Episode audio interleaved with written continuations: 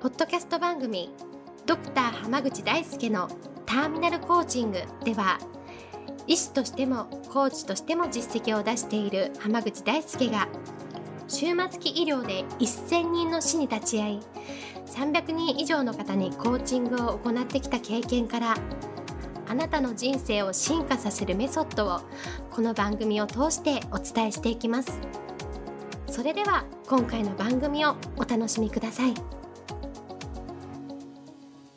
こんばんは、浜口大輔です。ポッドキャスト番組、ドクター浜口大輔のターミナルコーチングを始めていきます。それではナビゲーターの園尾さん、今日の質問をお願いします。はい、今日は、いざ、切羽詰まったなという状態にならないと何もできない自分がいます。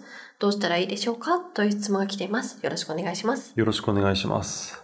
切羽詰まんないとできないっていう人って、まあ多いですよね。はい。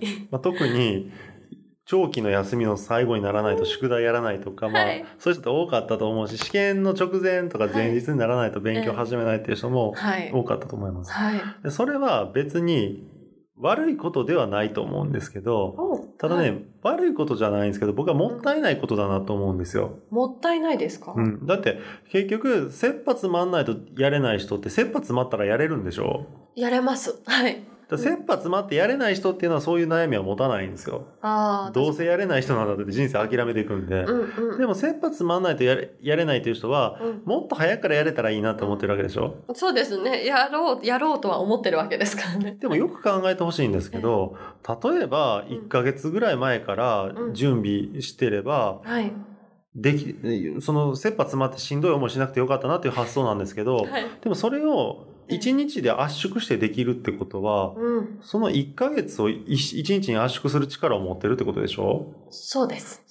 そうですね。ポテンシャルとしてできんのに、それを30日続けたら、ええええ。ものすごいことになるはずなんですよ。30倍のパフォーマンスが上げられるっていうそうです、ことそうです、そうです。言ったら、1ヶ月分が30ヶ月分、つまり、まあ2年、に2年半ぐらいそうですね。になるってことでしょ。確かにそうです。それをなんか無駄にえ費やすのってすごいもったいないなって僕は思うんですよ。確かにですね。要はいいもん持ってんのに、うんなんで生かさないんですかって本当に心から思うんですよね。確かにですね。ああだその切羽詰まってらないとできないんじゃなくていやできんだからもっとだうん例えば前日までかかるっていうのだと前々日からやりゃいいしそうですよね。いやもっと言うとさっさと一回やっちゃって、うんうんあとまた別のことやったらいいんじゃないっていうふうに思ったりもするんですよ。ああ、もう前倒ししてやっちゃった方がいいじゃないそうそうそう、はいなんでそんなもったいないことだそのそのあまりある才能をはいはい。もっと活かせばいいのにって思うんですよ。そうですよね。確かに。ついついっていう感じなんですかね。そうそうだからその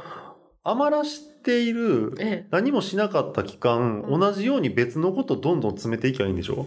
あ、そうですねそうしたら30個分、だ1ヶ月っていう範囲で言っても、うん30個分なんか入れれるじゃないですか。そうです、そうです、そうですす。ごいことになりますよね、それ。結構爆発的な成長を遂げられますよね。だって、能力あるんだからできるはずなんですよ。そうです。でその、締め切りをだからそうやってずらしていっぱい入れていけば、その人ってすごいパフォーマンス出すと思うんですよね。なるほど。じゃあ、それこそ締め切りをもう、その締め切りって言われたとこじゃないところに締め切りを自分で設定するっていう感じなんですかね。そうです、そうです。だからどんどんどんどん締めめ切り作っていけばいいんですよ。なるほど。だから締め切りをどん、だその、全部一気に同じ日にするんじゃなくて、うんちょっとずつずらして締め切りを作っていけば、うん常にフル稼働できるんでしょ？う。そうです。そういうことですよね。あ切羽詰まったらできるんですか？そう、だからそれはそれですごいことだし、だから、うん。例えばね、その、要は、長距離走の選手と短距離走の選手、どちらがいい選手かって言ってるのと同じようなもんで、うん。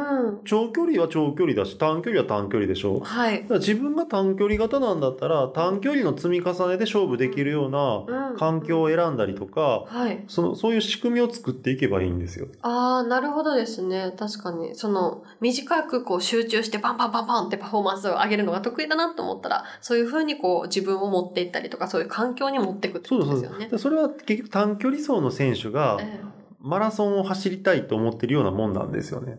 あで42.195キロを、はい。でその50メートルでは金メダル級なのに、ええ。いや自分はちょっとマラソンをやれる方がかっこいいと思うんだっていうような ことで、それってなんかもったいないなって思うんです。だからマラソンでは全然その金メダル取れるようなうん。レベルでもないのに。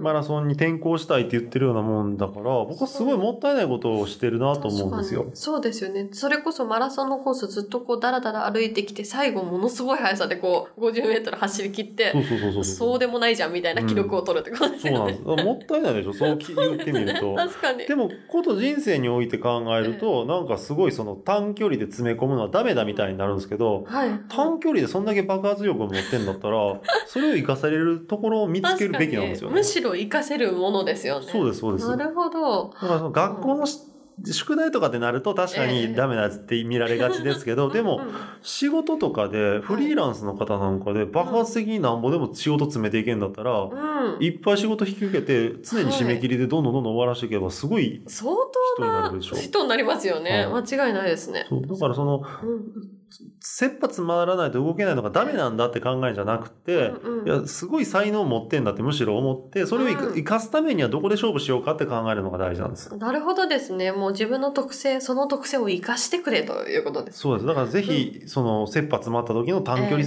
のこのうん。ダッシュ力っていうのを生かしてほしいなと思います。そうですね。そのダッシュ力を毎日毎日、こう、いろんな場所に使っていくということですよね。なるほど。ありがとうございます。今日はこれで終わります。ありがとうございましたあ。りがとうございました。本日の番組はいかがでしたか？番組ではドクター濱口大輔に聞いてみたいことを募集しています。ご質問は d a i s u k e h a m a g u c h i c o m 大輔濱口 .com の問い合わせから受け付けています。またこのオフィシャルウェブサイトでは無料メルマガやブログを配信中です。次回も楽しみにお待ちください。